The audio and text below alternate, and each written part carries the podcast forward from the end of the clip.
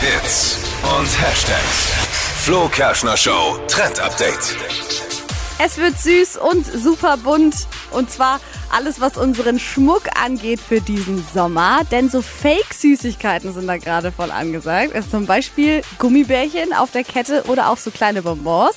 Alles in so Neonfarben und super auffällig. Also pink, grün. Die 90er lassen da mal wieder grüßen.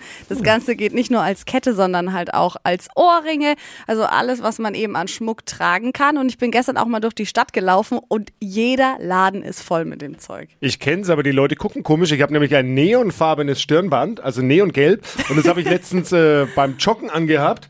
Und ich glaube, die Leute sind irritiert. Aber ist ja sowieso bei Joggern, die laufen Also- eh alle rum wie so ein Leuchtstift.